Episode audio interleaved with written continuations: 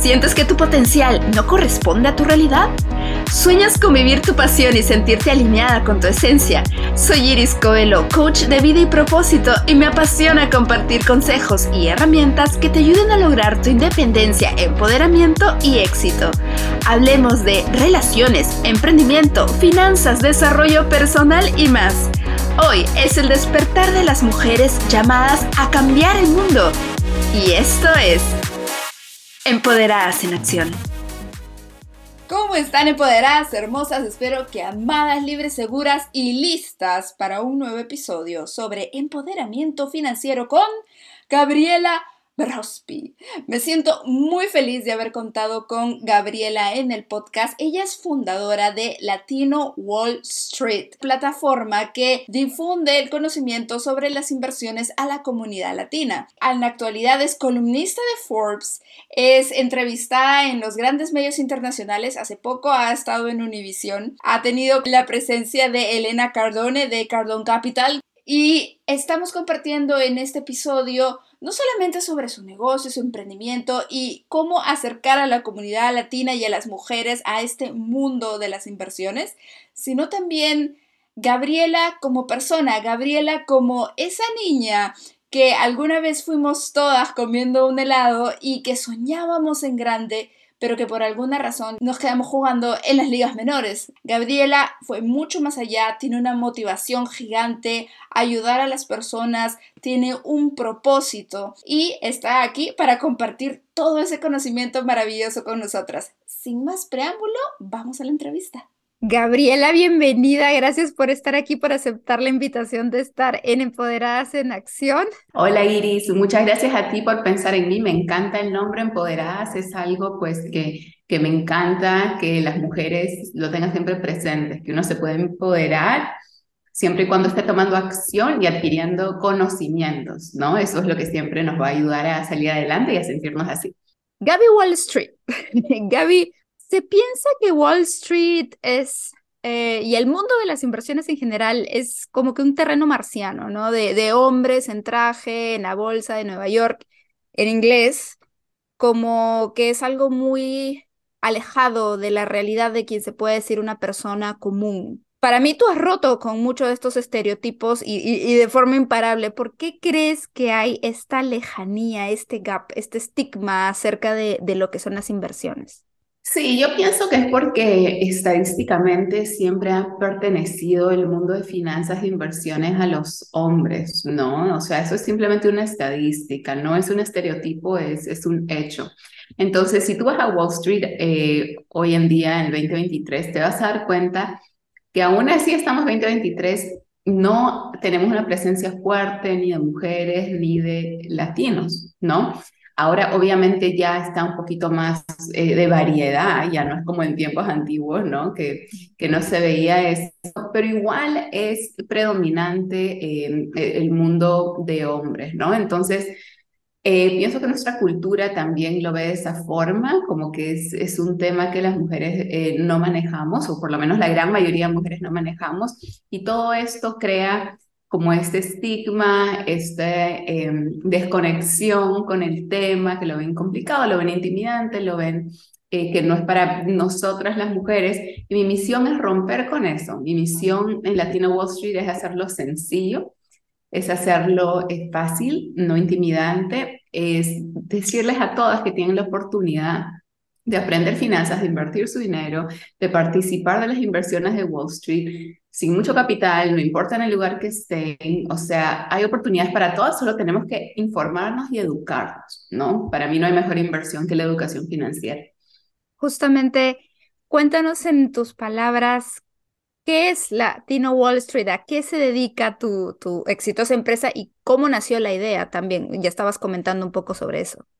Sí, Latino Wall Street es básicamente una organización, es una, es una plataforma 100% educativa que se dedica a educar y a empoderar a la comunidad latina, en especial a las mujeres latinas, para aprender todo acerca del mundo de finanzas, inversiones, economía, bolsa de valores. Nos especializamos en la Bolsa de Valores de Nueva York, entonces tenemos todo lo que son cursos, y seminarios, eh, tanto virtuales como presenciales, em, para que, educativos, ¿no? Para que tú puedas aprender a tomar el control de tu dinero y a invertir sin necesidad de un sistema, o sea, sin necesidad que alguien administre tu dinero, que alguien se lleve tarifas y porcentajes, es darles las herramientas a las personas, la educación, para que ellos aprendan a hacerlo por sí mismos. Entonces, eh, ha tenido mucho éxito porque de verdad que hacía falta este tipo de educación. Si vemos el sistema tradicional em, educativo, no te incluyen esta información, entonces era cuestión de que alguien diga, bueno, basta ya, si no nos incluyen esto en el sistema tradicional, ¿no? Que uno va, paga por el colegio, la universidad, y cómo puede ser que en, los cursos generales, ¿no? ¿no? Nos dicen que tenemos que tomar, no sé, geometría y cosas que nunca vamos a usar, pero lo más básico es finanzas, o sea, presupuesto. Sí, no, no hay nada de eso. Entonces uno llega adulto, está perdido, de ahí no sabe cómo ni proteger su dinero, qué hacer en inflación, qué hacer en recesión, qué hacer en pandemias, en crisis. Estamos todos en cero y no llegamos a ninguna parte. Entonces, la misión de Latino Wall Street es resolver este problema y ser una voz, ¿no? Eh, de educación financiera.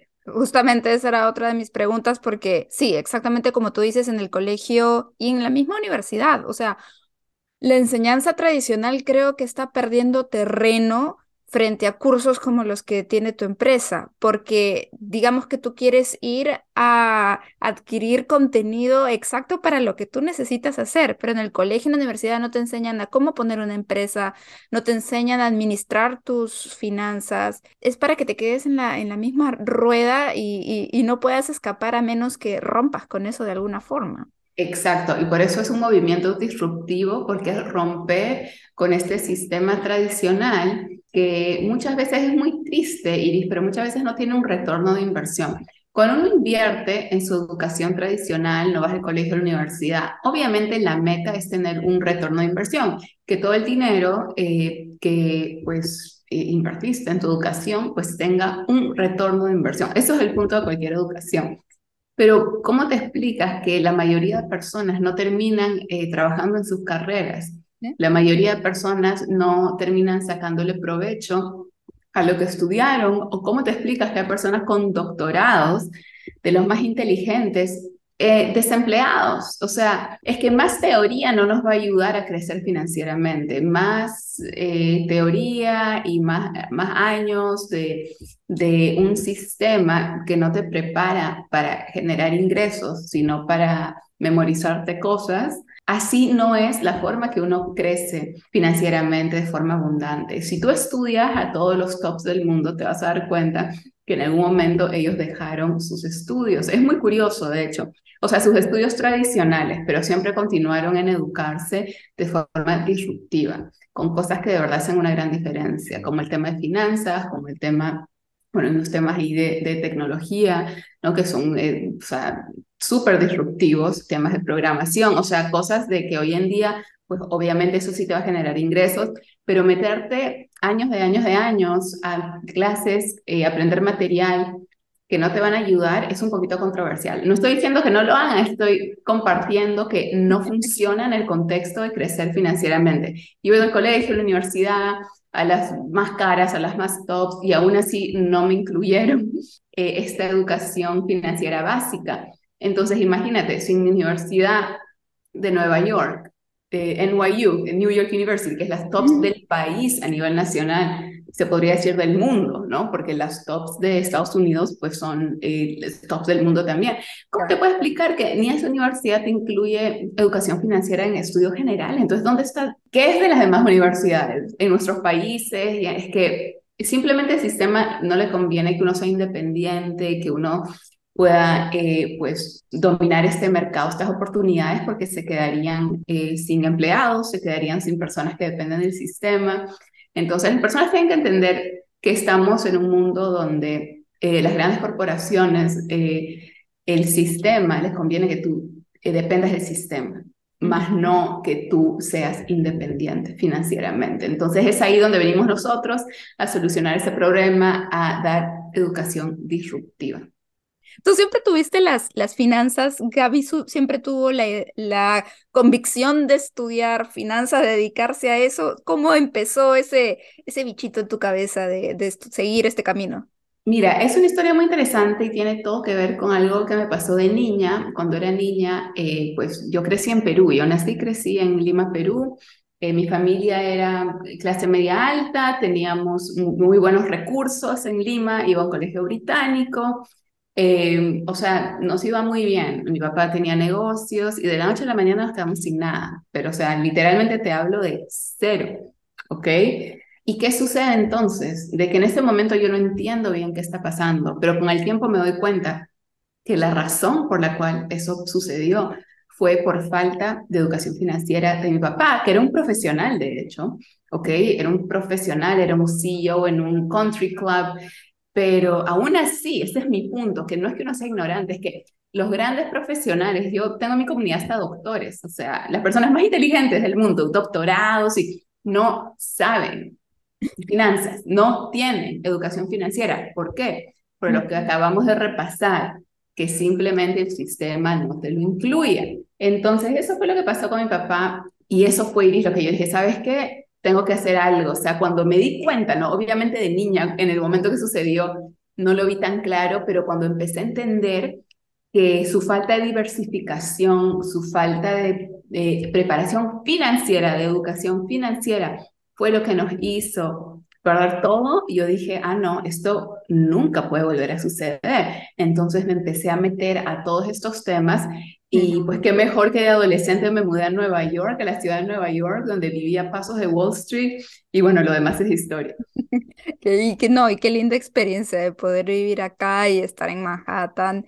Me gustaría saber cómo empezó un poco lo de, lo de tu empresa, porque ahora es una empresa exitosa, pero a veces cuando tú sabes que miramos a las personas que ya tienen las empresas grandes y como la miramos, ay, sí, qué bien se ve en la televisión, o que bien se ve en YouTube, y como que ya lo aplaudimos, pero no, como no tenemos ese nivel de conocimiento, no nos sentimos capaces de llegar ahí. Cuéntanos un poco cómo fueron tus inicios de emprendedora, como para dejarnos una especie de, de blueprint a seguir.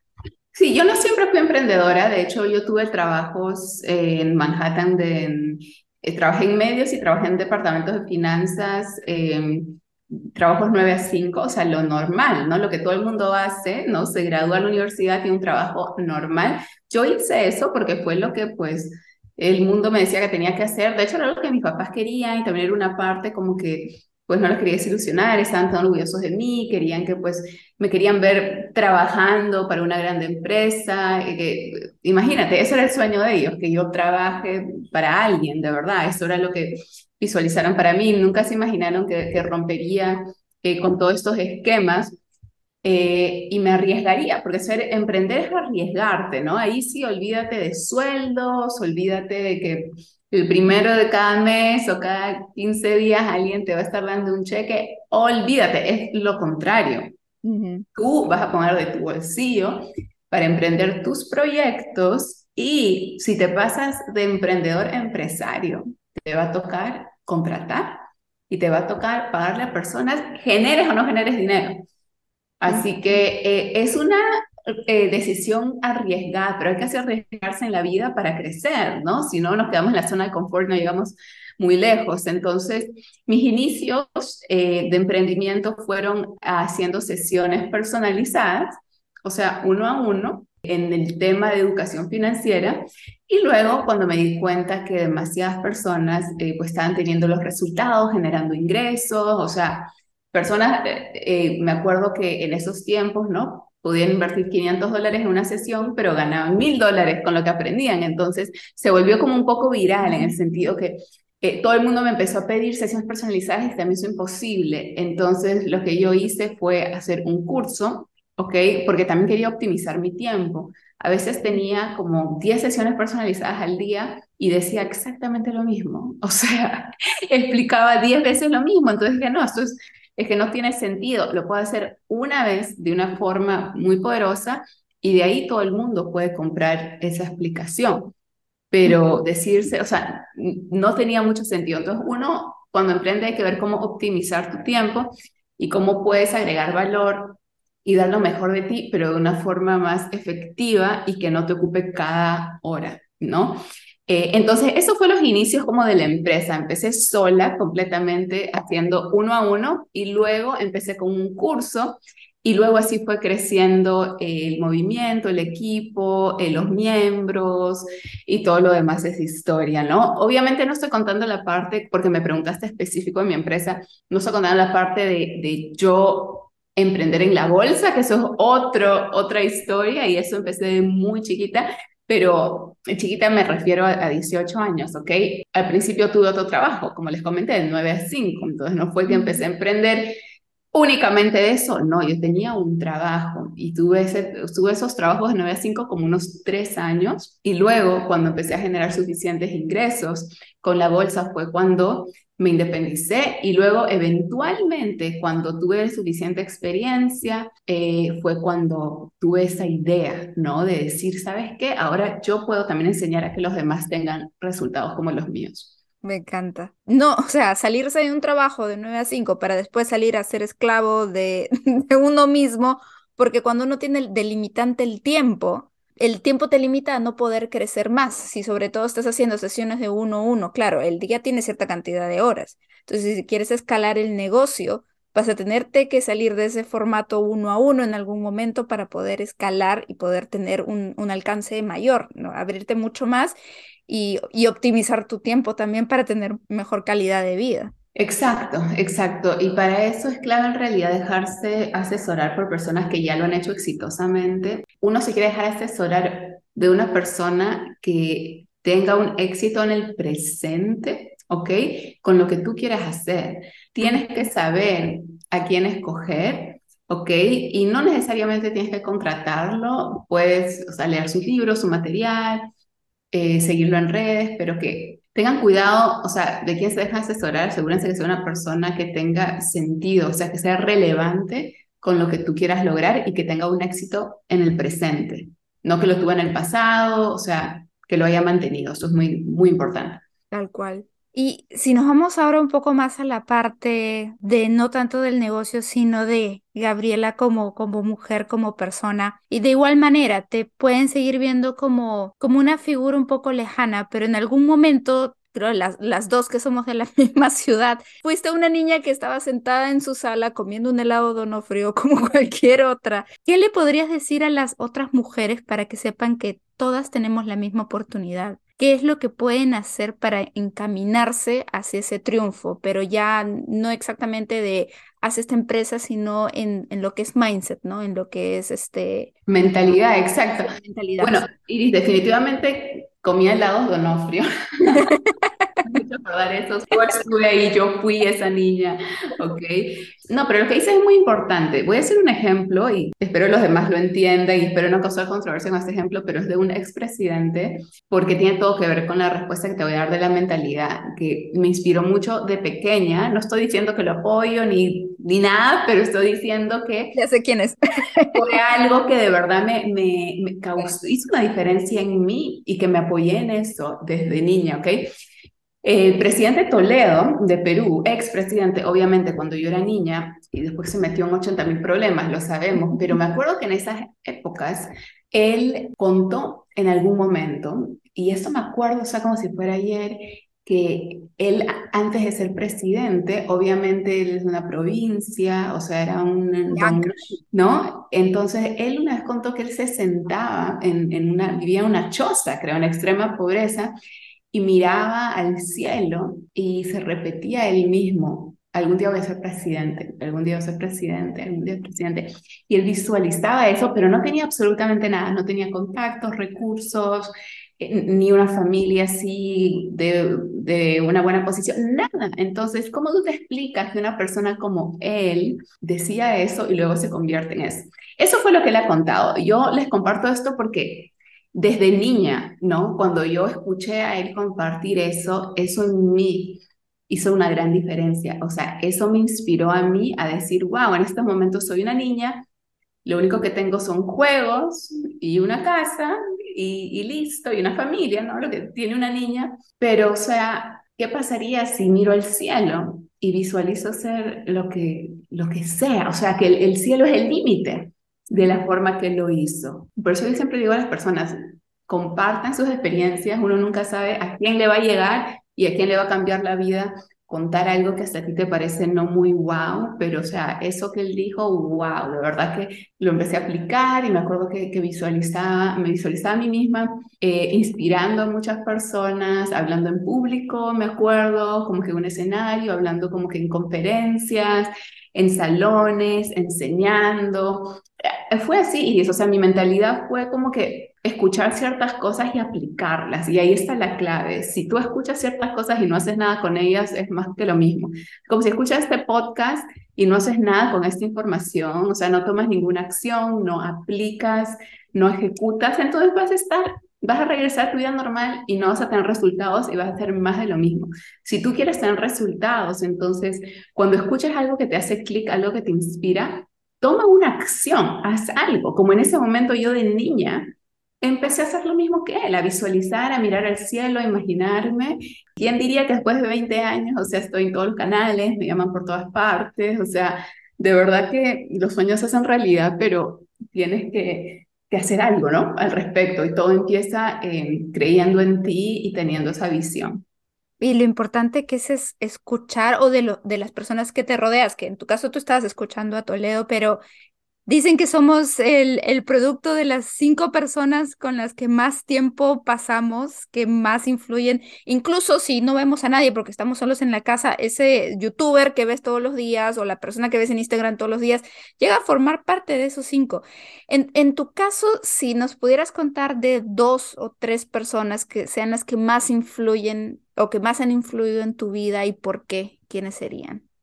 Sí, muy buena pregunta. Bueno, sin duda alguna, eh, la persona que más influyó en mi vida fue mi mamá. Mi mamá, en paz descanse, una persona extremadamente alegre. Ella sufrió por décadas de enfermedades, ¿ok? Artritis, o sea, muchas enfermedades literalmente, pero aún así era una persona muy positiva. Todos la conocían como una persona alegre, optimista, positiva, daba gracias a Dios por estar viva y tenía 80 mil razones para quejarse porque ella vivía con dolor físico diario. Tú la veías en una fiesta, estaba bailando, estaba conversando. Ella... Entonces ella me dejó un ejemplo muy claro, que no importa lo que te suceda en términos de salud, ella tuvo dos divorcios, ¿no? En términos personales, de pareja, uno puede tener una buena actitud y uno puede ser optimista y uno puede ver el lado brillante de la vida y uno puede inspirar a los demás porque ella nos inspiró a todos muchísimo. Y me pediste como top dos o tres, en realidad he tenido muchísimos mentores, demasiados, pero si podía escoger a uno que me transformó como la mente, ¿ok? Y que me ayudó, me ayudó muchísimo con los temas de negocios y eso fue Tony Robbins. Yo fui parte de su círculo cercano, eh, logré trabajar o sea, uno a uno con él, cerca de él, ir a estos viajes privados con él. Sí, sí, o sea, he tenido como que... hecho realidad. muchas experiencias porque es un top, imagínate. ¿No? Y algo que me llevo de él, que me encanta de él, es que él siendo, él es el coach número uno en el mundo, o sea, asesorado para los que no saben a presidentes, a Bill Clinton, eh, ha sido asesor de Nelson Mandela, o sea, de los príncipes de Arabia Saudita, o sea, lo más top que te puedes imaginar, él ha sido coach, entonces por eso es el coach número uno del mundo y fue mi coach. Entonces, algo que aprendí de él es que aún así siendo el top coach del mundo, si tú estás en sus programas, en sus seminarios, como yo he estado en todos, ¿ok? En sus cursos, él se dedica a elevar a los demás y él nunca es como que eh, yo soy el experto. En sus seminarios él te trae siempre un panel de expertos, siempre eleva a otras personas, les da una plataforma, un espacio a otras personas para que vengan a agregar valor, porque él sabe que él será el top coach en términos de motivación y quizá negocios, ¿no? Porque genera billones y tiene no sé cuántas, creo que 100 empresas. Pero a ver, cuando se trata de de finanzas, cuando se trata de psicología, cuando se trata de otros temas especializados, él te trae a un psicólogo, te trae a, Ray Dalio, que es el que tiene el fondo de inversión más grande del mundo. Reconoce, ¿no? Que siempre hay otras personas, no importa en qué nivel estás, que saben más que tú. Entonces, él me inspiró mucho con eso y a través de uno de sus seminarios yo conocí a mi socio, que es Alan Burak, y nuevamente no es solo aprender algo, sino es aplicar eso. Entonces yo apliqué eso que él nos enseñaba y que daba el ejemplo, ¿no?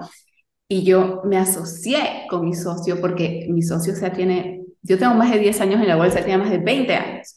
Entonces dije, wow, usted es una persona que puede agregar aún más valor, aún más experiencia que yo. Y yo puedo compartir esta plataforma de Latino Wall Street. Latino Wall Street no solo tengo que ser yo, yo también puedo, de la forma que hace Tony Robbins, traer a personas con aún más experiencia, y aún más certificación, o sea, más credenciales, ¿no? Porque solo eso te va a ayudar a crecer y agregar más valor. Entonces, yo diría que eso sí es algo que me cambió el chip porque en el mundo de, de emprendimiento a veces hay mucho ego, hay mucho como que yo, yo, yo, yo, como que quiero ser yo, eh, únicamente yo, y es all about me, ¿no? ¿Qué motiva a Gabe Wall Street? ¿Cuál es tu propósito? Cuando yo empecé Latino Wall Street, yo ya vivía una libertad financiera porque ya tenía más de 10 años en la bolsa y ya me había liberado en mi 9 a 5. O sea, lo que me inspiró, lo que me impulsó, lo que me motivó fue cambiar la vida de los demás. Ahora yo quiero que los demás disfruten también eh, las cosas que, que yo he podido lograr, que los demás aprendan a generar dinero como yo lo he podido hacer una corta edad. Obviamente durante mi evolución me casé, tuve un hijo y ya como que esas se vuelven también cosas como crear tu propia familia es lo mejor que le puede pasar a alguien, en mi opinión.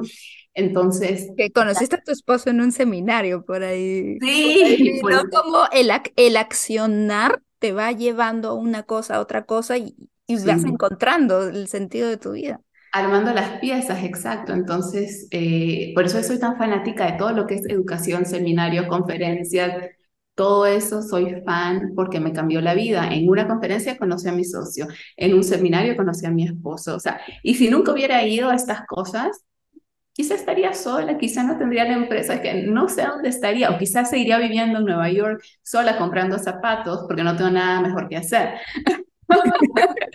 ¿No? Entonces creo que no hay nada más bonito, Iris, que tener un propósito en despertarte de ayudar, apoyar a personas, emocionarte que te escriban todo lo que han logrado por lo que tú les has aportado, eh, tú les has enseñado. Es una vida más llena que únicamente vivir concentrada, enfocada en ti.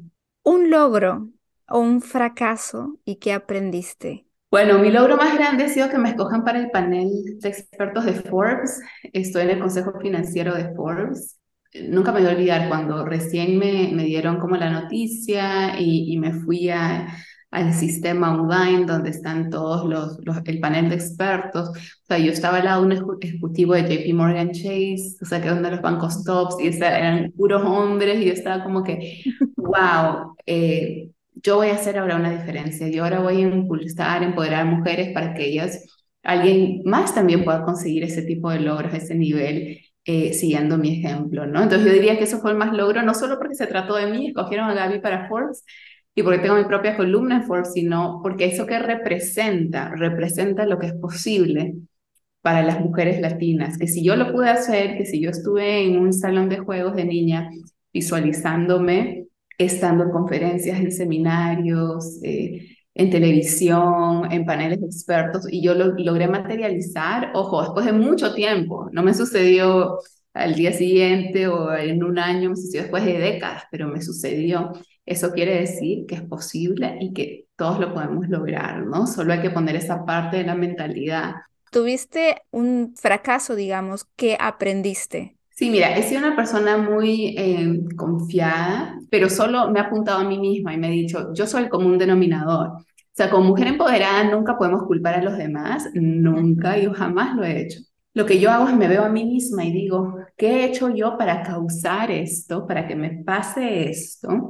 Y la respuesta es ser demasiado confiada, abrir todas las puertas, un poco más la puerta de, de la habitación de mi cuarto, sin exagerar, ok, yo he dado todas mis contraseñas y yo he dado acceso a mis cuentas de banco, entonces, bueno, ¿quién en ese caso cometió los errores? Yo, ¿no? Y es, es cuestión de, como tú dices, se trata de aprender, pero también cuando te pasan cosas más de una vez, decir un segundo, estoy haciendo algo mal y no volver a cometer esos errores, ¿no? Así que... Eh, felizmente ya, ya es un muy buen tiempo que, que no me pasan esas cosas negativas, pero porque cambié. Me encantó lo que comentaste de el poder sentir esa emoción de ser, siendo mujer, siendo latina y ser columnista en, en Forbes. Es como que, wow. En, en el podcast menciono mucho lo que es la independencia financiera, porque creo que es súper importante para una mujer ser independiente financieramente. Cuando se trata de independencia financiera, tú quieres tener tus propias cosas, ¿ok? Entonces, especialmente si tú quieres a alguien con éxitos, ¿ok? Alguien con recursos, que pienso que toda mujer, o sea, nadie quiere a alguien con cero, ¿no? Espero que no. Tú para atraer a alguien así, tú tienes que ser alguien así. La independencia financiera es importante porque te empodera y porque no te hace depender de nadie. Entonces es un extra, no es como un bono, es algo genial si tú eh, puedes unir fuerzas con alguien, unir recursos con alguien. Tal cual. ¿Cuáles son las herramientas y las plataformas disponibles en Latinoamérica? Porque para Estados Unidos es más fácil, tenemos, bueno, está desde Robinhood, eh, Ameritrade, Fidelity, pero desde, la, desde países de Latinoamérica, ¿qué plataformas hay con las que se puede empezar? Hay una con la que trabajamos internacional que le recomendamos en Latino Wall Street, que es Interactive Brokers que es para todas las personas para Estados Unidos, es muy buena, especialmente para los latinos, los que están en España. ¿Por qué? Porque hay traducción español en esa plataforma. Sabemos que el idioma de Wall Street es en inglés, hay palabras que no tienen traducción, pero esta plataforma te permite hacer completa traducción y es muy, eh, es muy receptiva a todos los extranjeros, ¿no? los que están afuera de Estados Unidos. Entonces, esa es la plataforma que usamos en Latino Wall Street para las personas eh, que no son residentes ni ciudadanos de Estados Unidos, pero que quieren invertir en la Bolsa de Valores en Nueva York porque es la más grande y la más líquida del mundo. Y también pueden este, aprender sobre finanzas en tu plataforma. ¿Cómo te pueden encontrar? ¿Cómo pueden encontrar la plataforma? ¿Qué servicios se ofrecen? Claro, Latino Wall Street, como les comento, es 100% educativo. Ofrecemos cursos y seminarios. La forma que pueden aprender es a través de un curso. Puedes aprender a tu ritmo, comprar un curso básico o si quieres algo más completo, puedes comprar la maestría de trading, ¿ok? Que te incluye desde cero hasta avanzado. Si prefieres clases en vivo, como que en vivo y en directo, tener esas actualizaciones cuando la bolsa de valores está abierta y quieres aprender de una forma más en vivo, en directo, tenemos una membresía para eso. Entonces va a depender cómo quieres aprender. A tu ritmo, un curso. Vas a latinowallstreet.com compras un curso.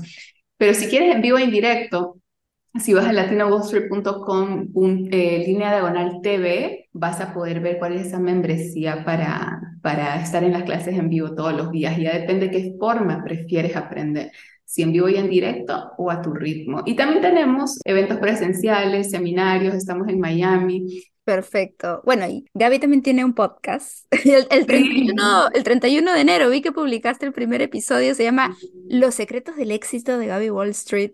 A mí el, mundo del podcasting me parece increíble, pero ¿cómo así tú tomaste la decisión de empezar podcast? ¿Por qué pensaste que era un buen fit, una buena alternativa a, añadirlo a tu mundo? Yo fui invitada presencial, o sea, en persona estuve en el podcast de Giselle Blondet. Entonces, cuando estaba con ella, y de hecho estuvimos en su casa, ¿no? Y estábamos ahí juntas eh, haciendo las grabaciones y todo, conocí a la productora de Giselle Blondet.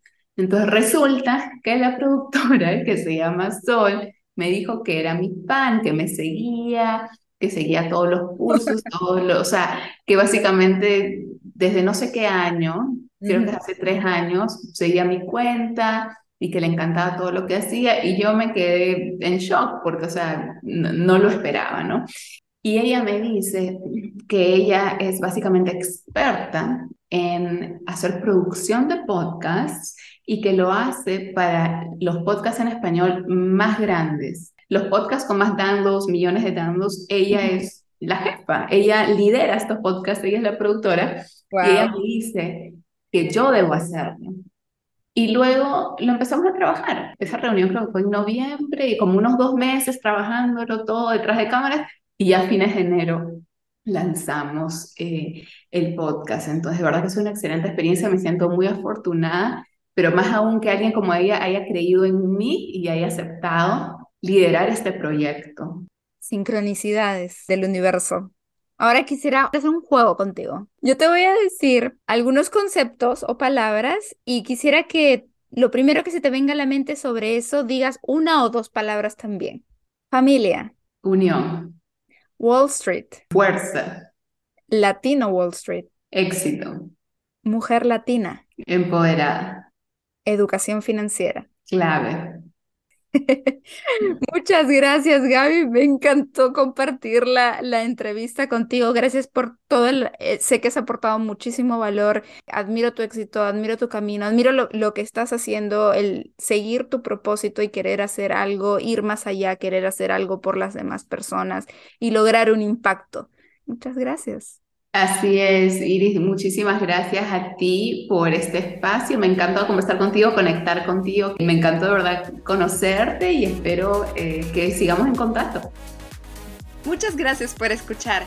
Si te gustó este episodio, me encantaría que compartas este podcast con esa amiga que tiene el potencial tan grande como el tuyo. Me encanta la idea de seguir juntas esta aventura. Hasta pronto.